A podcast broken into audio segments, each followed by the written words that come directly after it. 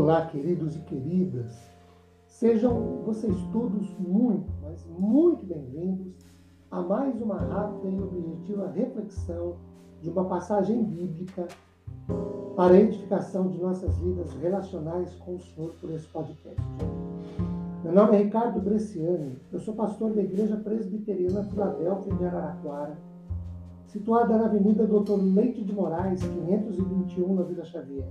É uma satisfação expor um trecho bíblico com todos vocês. Hoje, a partir de Isaías 40, do verso de número 25 ao 31. Eu peço gentilmente que você tenha a oportunidade, por favor, faça a leitura em sua Bíblia desse texto.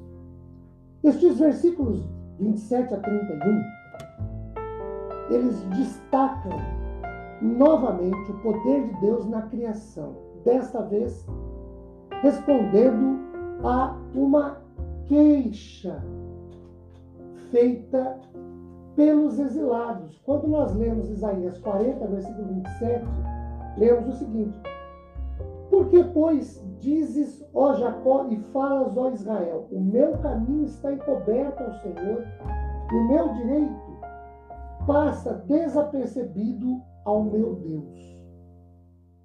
Longe de ignorá-los e de desconsiderá-los, o Deus Onipotente agora oferece ao seu povo deprimido e desesperado no exílio todas as forças de que precisam. Não por último, a capacita e uh, enche-os de mobilidade. A jornada da Babilônia de volta para Judá nunca estaria distante da mente do profeta. Os que esperam no Senhor, diz o verso 1, renovam suas forças no Senhor, além das expectativas humanas.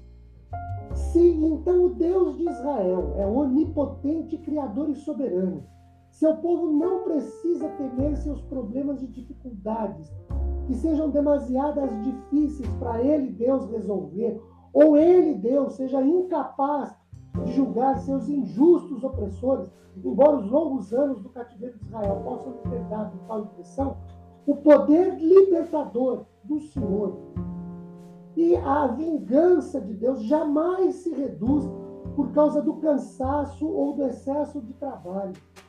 Sua sabedoria em ordenar os negócios humanos está além da compreensão dos homens. Para os seus filhos, que têm falta de força e resistência, o Senhor concede livramento tudo que necessitam para o seu constante progresso e realizações espirituais estão nele, desde que os que são do Senhor uh, esperem nele.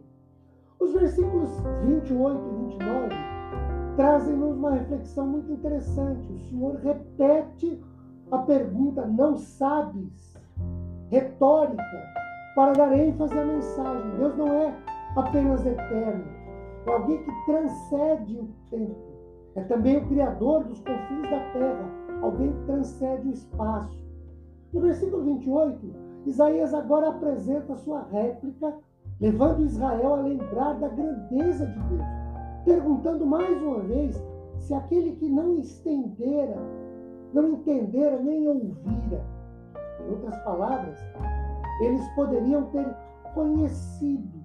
Então, o profeta propõe a sua grandiosa declaração: O Senhor, o Deus de Israel, é o eterno Deus, Criador dos confins da terra e de, de tudo que está no meio, portanto, de toda a terra. É disso que o povo de Israel se esquece quando se queixa de que o seu caminho está oculto a Deus.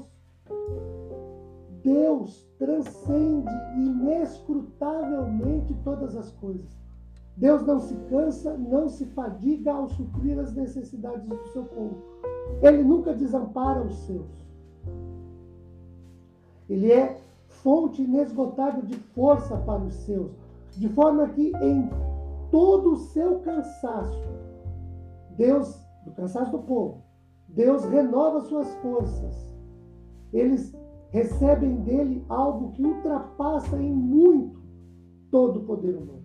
Esperar no Senhor é uma forma de exercer fé que é proeminente na antiga dispensação como dispensação da promessa.